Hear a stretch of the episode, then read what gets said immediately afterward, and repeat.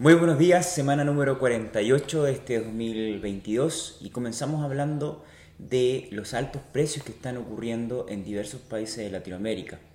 Si bien esto ha sido positivo para algunos países porque han podido sostener los altos costos de producción, tenemos ejemplo como eh, el caso de Colombia que ya superó los 10 mil pesos colombianos por cada kilo de cerdo vivo. Esto es un precio que por lo general duplica el valor que eh, existía hace tres años, por ejemplo, en la carne de cerdo y como podemos ver a continuación en la imagen, eh, muestra un crecimiento insignificativo en los últimos años del precio de la carne de cerdo. Hace un año el precio estaba un 20% más por debajo y en este año solamente el precio ha aumentado un 40%.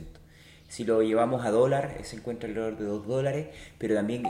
pasa el caso de México, que también está con valores de 2,4 2,5 dólares por cada kilo de cerdo vivo y esto ha generado una complicación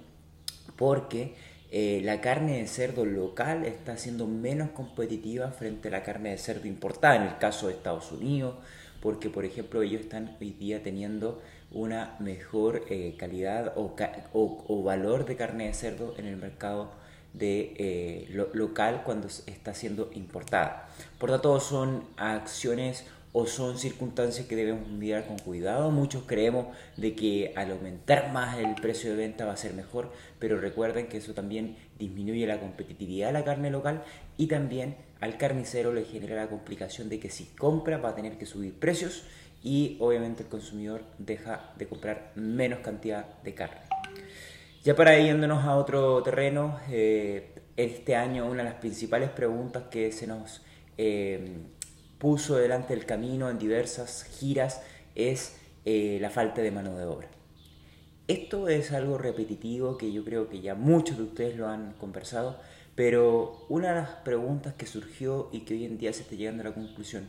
¿es solo falta de mano de obra o también tenemos una crisis de liderazgo? Pudimos ver, por ejemplo, hace poco cuando estuvimos en España, cómo una granja de cerdo en este país tiene lista de espera de personas que quieran trabajar en ella. ¿Cuáles fueron los principales factores que marcaron la diferenciación en ello? Principalmente el liderazgo, la comunicación que hace esta empresa y también el reconocimiento que hace a todas sus personas. Por tanto, esto es muy muy importante que ustedes sepan de que hoy en día tenemos que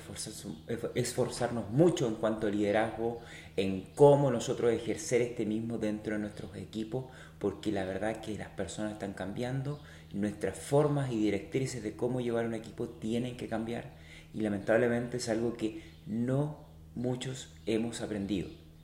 Tenemos que estar constantemente aprendiendo de todas estas herramientas porque nuevas generaciones llegan, nuevas formas de cómo eh, tratar con ellos se hacen necesarias. Y sin más, les dejo un gran abrazo y nos vemos la próxima semana.